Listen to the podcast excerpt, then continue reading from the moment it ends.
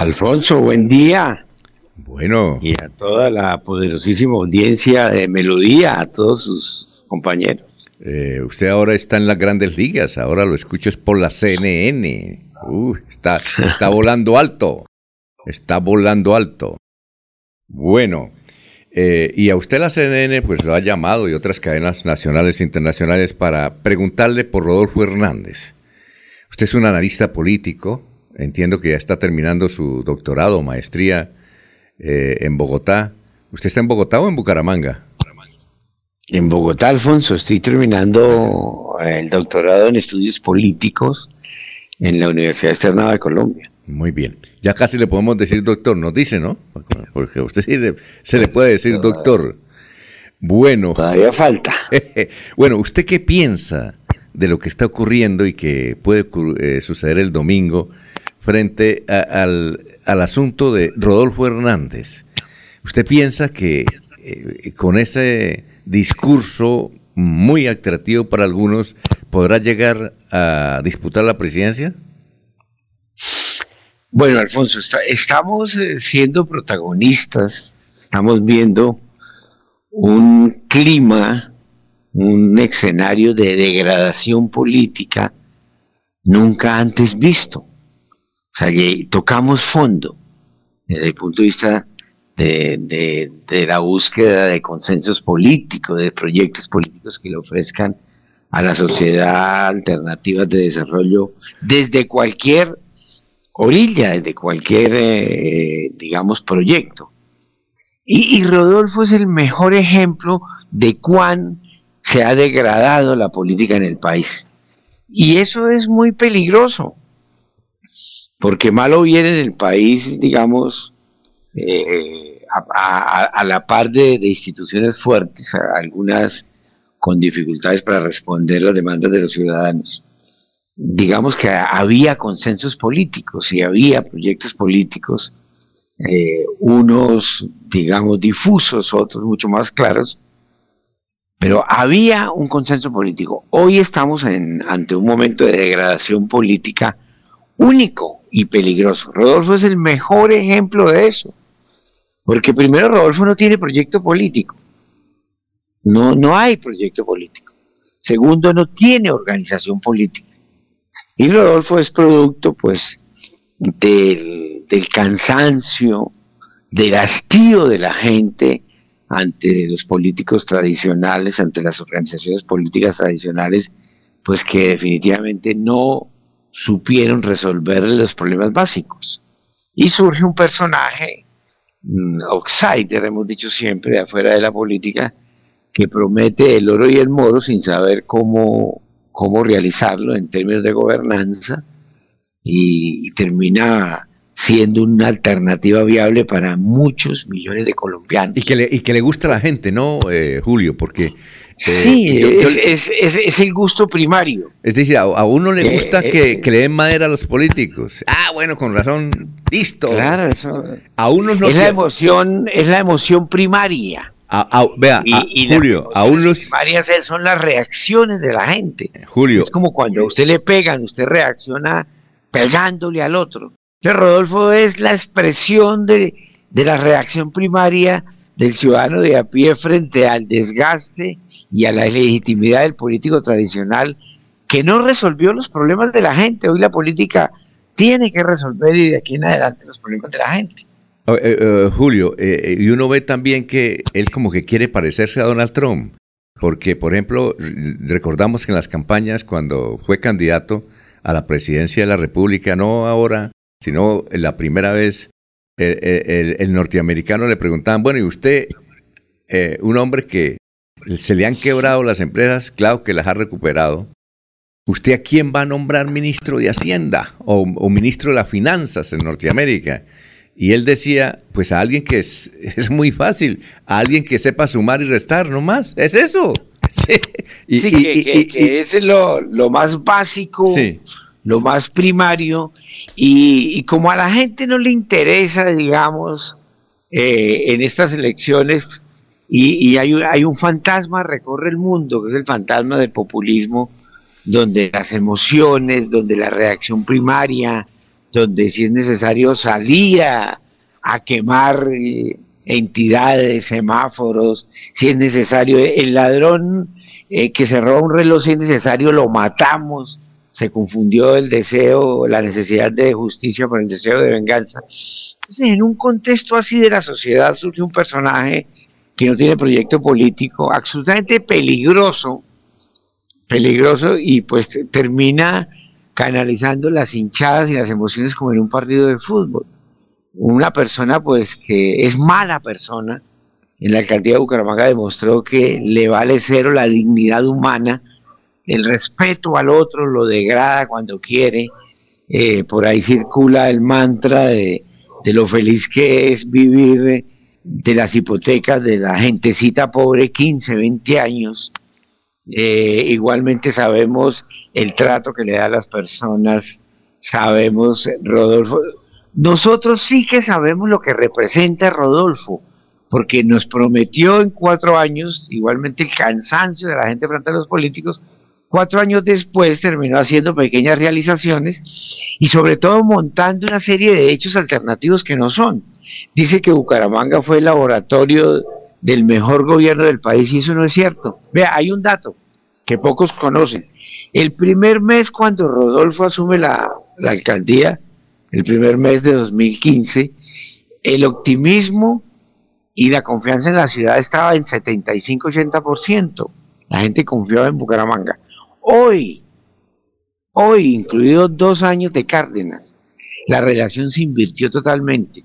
El optimismo y la confianza sobre la ciudad y que las cosas van bien están en un 15-20% y la el negativismo y, el y la desconfianza sobre la ciudad va en un 80, 75, 80%. Entonces uno dice, ¿qué pasó ahí? Entonces Rodolfo recoge todo eso, el hastío, el descontento, eh, la sin salida, etcétera. Yo no creo que al final Rodolfo es un fenómeno regional que va, que va de las regiones al, al centro, Colombia no es un país federalista como México o Brasil, donde esos fenómenos sí terminan hegemonizando el poder central.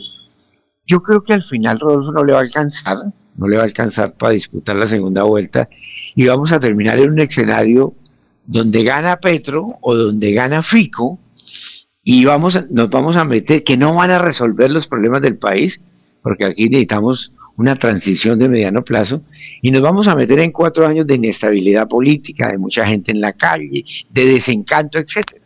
El mejor ejemplo es Chile. Eh, Chile elige a un muchacho de escasos 35 años, desconocido, líder estudiantil, que no, no, no, tenía pues las capacidades para dirigir el país y escasos dos meses el 60-70% ya está en contra, porque la gente en escenarios así de confusión, de degradación, de pérdida de todo referente tradicional o de todo referente que uniera las comunidades políticas, la gente elige en función de las emociones y a los dos días está exigiendo realizaciones, está exigiendo que se resuelvan los problemas del país. Y todos sabemos que eso no va a ser así. Bueno, entonces usted dice que pasa Fico y, Petro. ¿Alguien, algún compañero tiene alguna reflexión, alguna pregunta para Julio César? A ver, don Laurencio. Es decir, eh, señor Julio César Acelas Arias, digamos que Santander y Colombia no está preparado, menos es el candidato de HG para ser presidente de Colombia. ¿Le faltó preparación a Rodolfo Hernández? Supuesto, Rodolfo es un hombre que no maneja los temas del país. Él se preparó, construyó dos, tres palabras, hizo un mantra, los corruptos, los ladrones, hay que sacarlos. No tiene una política pública de combatir la corrupción, no la tiene más allá de eslóganes emocionales, de, quitarle la chequera cuando Bucaramanga no fue capaz de, de manejar una sola chequera, porque eso no es posible. Eh, el tema de la justicia. En Colombia el sistema político está sustentado en la división de poderes. No hay preparación, no hay preparación. Y eh, concibe la sociedad, la ciudad y el país como una finca donde el, el dueño de la finca diseña uno o dos capataces y apunta de gritos y apunta de emociones, de decisiones al día, pues la resuelve. Pero sí nos ha vendido y ha construido una imagen de redentores. E-, ese es el ADN del populismo. El populismo se sustenta de derecha y de izquierda, él es un populista de derecha porque desprecia las organizaciones sociales, políticas, la gente, eh, no cree, en últimas termina privilegiando los dineros y el capital más que la inclusión de la gente. Entonces el populista se sustenta en una triada. Primero, yo soy el redentor. Rodolfo se, se cree redentor. Donald Trump se creía redentor. Bolsonaro se creía redentor. Dos, unos demonios. La clase política y los ricos del país son los demonios que han llevado al estado de cosa que tenemos. Son los causantes del mal y hay que sacarlos. Malos, hay que encarcelarlos, dice Rodolfo. Y tres, un, escenario que, que termina sustentando al populista en el sentido que él es el Mesías y que va a traer un mundo nuevo y todos sabemos que eso no va a ser así. Claro que escuchándolo. Rodolfo puede, pasar a la segunda vuelta, claro que sí. Y no sabemos qué pase. Hoy, hoy, faltando dos días para las elecciones, tenemos, hay total incertidumbre. Uno habla con 100 personas, las 100 personas saben quién es Rodolfo, quién es Petro, quién es Fico, quién es Fajardo, pero todavía no hay una decisión de elegir. El domingo puede pasar cualquier cosa. Yo creería más con el deseo que va a pasar Fico y, Petro, y puede pasar lo que sea, pero hoy puede pasar lo que sea porque el sistema político colapsó y se degradó absolutamente. Bueno, ¿hay más? Alfonso. Sí, cuéntenme, Eliezer. Sí. Julio, eh, muy buenos días. Eh, creo que también está Jorge con pregunta para Julio.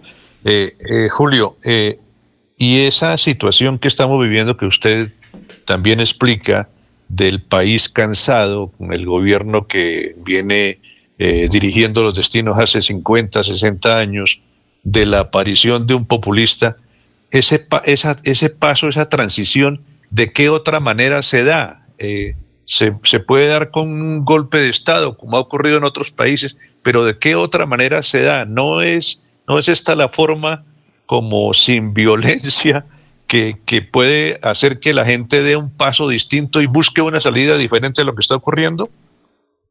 La historia política ha demostrado que son los golpes de Estado, es decir, los golpes de cuartel, que tienen muy poca legitimidad internacional, tienen muy poca maniobra incluso internamente, porque están, eh, eh, su, materia prima es la violencia, están muy desprestigiados, eh, todavía digamos son la norma en África, en algunos países del sudeste asiático cada vez menos. Pero esos saltos al vacío, esas, esas rupturas eh, se están dando dentro del sistema político, vía elecciones. Entonces surge un Mesías, surge un personaje de, ese nivel, las sociedades experimentan eso que significa y después se decantan y regresan. Pero igualmente puede surgir, que es, lo peligroso, me parece a mí, es que la gente se vaya a la calle, que sea tanto el desencanto que terminen en revueltas sociales, en vandalismo, la gente en la calle generando actividad, acciones de hecho y sobrevenga el caos y la violencia y bueno, y, y, y qué viene después ya sabemos. Entonces digamos que esas son las opciones hoy la opción, la opción más legítima dentro del sistema político que no genere violencia física ni presencia de los militares de facto en el poder, pues es elegir un populista. Eh, pasó en Estados Unidos, el primer país, digamos, la primera potencia del mundo. Ah, pasó en el Brasil. Eh, en América Latina tenemos cualquier número de ejemplos. Entonces, eh, no, no es extraño, porque la degradación, el, caos del sistema político y sobre todo la política no le responde las necesidades y no le respondió las necesidades de la gente. La gente quiere hoy que la política le resuelva el empleo, la comida, el estudio para sus hijos, eh, la garantía de un futuro mediano y de largo plazo. La política no resuelve eso. Pero sabemos también que estas opciones no resuelven eso. Este es un, un problema de, de, emociones negativas que se tomó, digamos, los corazones y las mentes de la gente. Y, que eso puede ser peligroso, muy peligroso. Bueno, eh, Jorge. Muy peligroso. Jorge. Sí, con los buenos días para el doctor Acelas. Eh, ¿Cómo describir a una sociedad que está dispuesta a dar el salto al vacío, hastiada de, un tema, creo que el que se repite en, en, cada uno de los extremos, que es el de la corrupción, porque hay corrupción tanto en la izquierda como en la derecha. ¿Cómo definir a esa sociedad que, hastiada de esa corrupción, está dispuesta a dar el salto al vacío con alguien que promete en la calle lo que no puede cumplir en su casa? porque en el caso de Rodolfo la corrupción se metió a su casa, durmió en su cama, se, le sentó al desayuno y, sin embargo la gente lo identifica como la salvación para acabar con esa corrupción. Eh, Durkheim, que es el padre de la, uno de los padres de la sociología moderna, eh, llamó a ese estado de cosas anomia social, es decir, donde todo tipo de leyes, de normas, de instituciones colapsaron. O sea, es una sociedad sin normas. Y me parece que usted apunta a un buen elemento, que ese, tema de la corrupción, por ejemplo, que nos tiene agobiados, pues es un tema que se volvió un fenómeno social. Hoy la corrupción es un hecho social. La corrupción no es solamente de la clase política que manda, es del sector privado, el ciudadano de a pie. El ciudadano de a pie tenemos y asumimos todos los días prácticas de corrupción y pues ni hablemos de quienes conducen el Estado. Entonces hay, un escenario de anomia social, de pérdida de perspectiva. Las sociedades y las comunidades políticas viven y se reproducen en función de acuerdos. Hoy esos acuerdos están rotos. Eh, Entonces, eh, lo, que nos espera es cualquier cosa. Es un salto al vacío, un salto al vacío que lo más eh, absolutamente seguro no va a resolver los problemas que la gente hoy demanda por los cuales se cansó y puede venir cualquier cosa. Eh, uno, uno desearía, uno desearía que hubiese una transición.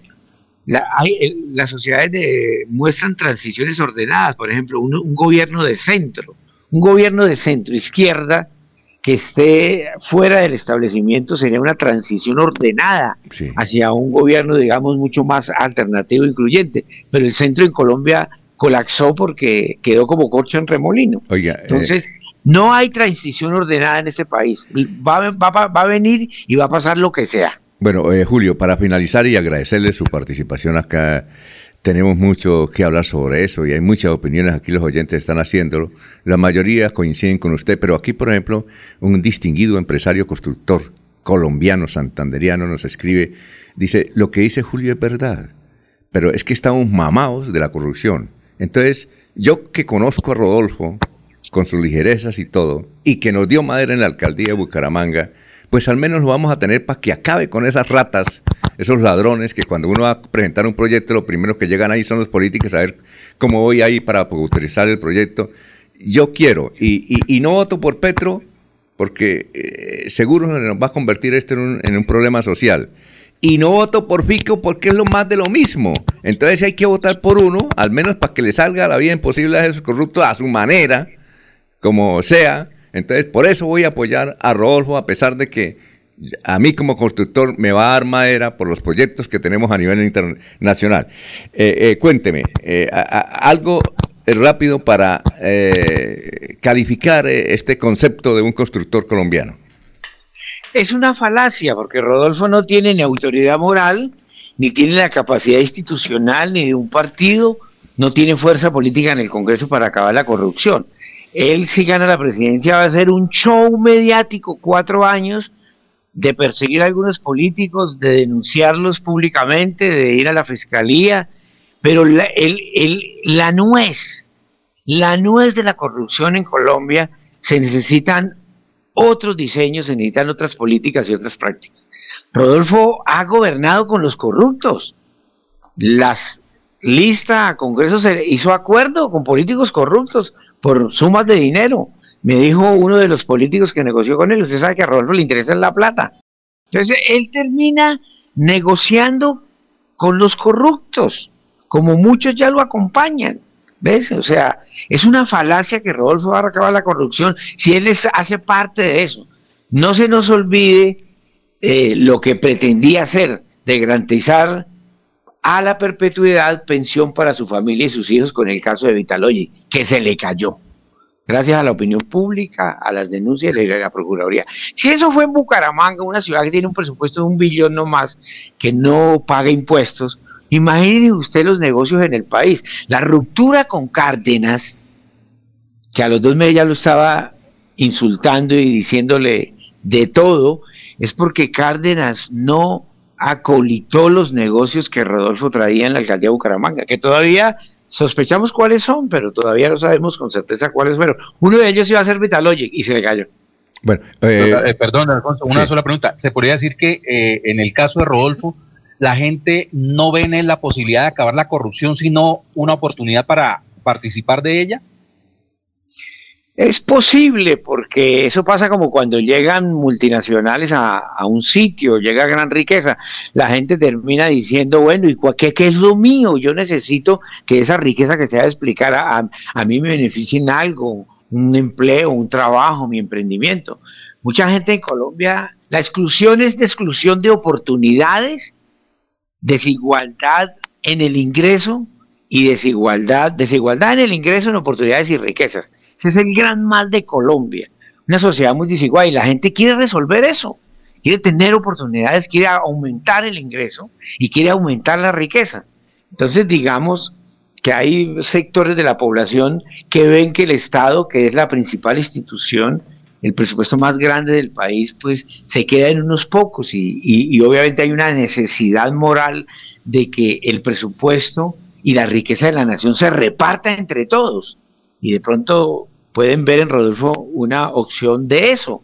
Yo, yo creo que absolutamente seguro que por ahí no es, porque aquí lo que pasó en Bucaramanga fue que se cambiaron los contratistas tradicionales, se cambiaron por otros nuevos. Y, no solamente se contrataba con cuatro o cinco, sino se contrataba con más. Bueno, muchas gracias. Es una falacia. Bueno, eh, Julio, muchas gracias, muy amable por haber estado aquí en Radio Melodía, muy gentil. Éxito, ya vamos a leer los comentarios, la mayoría a favor suyo. Muy gentil, eh, gracias por su participación. Alfonso, larga vida y espero que al final se imponga lo poco de sensatez que hay en una balacera o en una borrachera. Al final no todo el mundo se emborracha, hay gente que queda buena y sana queda con cabales y terminan imponiendo el rumbo y la sensatez, hombre. Gracias.